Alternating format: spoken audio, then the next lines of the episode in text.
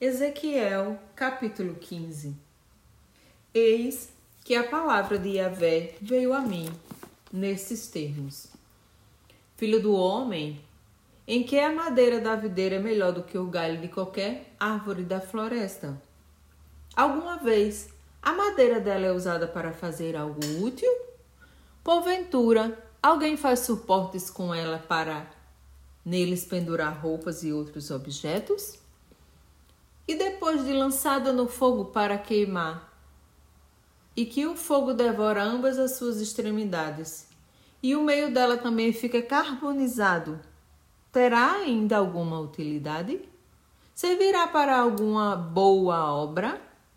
Ora, se não, se não foi de serventia, quanto estava inteira e era forte, muito menos agora quando o fogo a queimar e for jogada ao chão, totalmente destruída.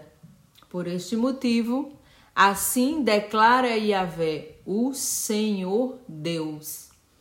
Assim como destinei a madeira da videira dentre as árvores da floresta para servir de lenha para o fogo, também tratarei os habitantes de Jerusalém.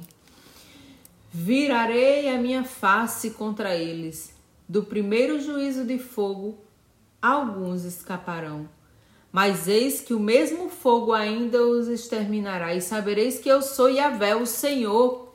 Eis, portanto, que farei desta terra um deserto.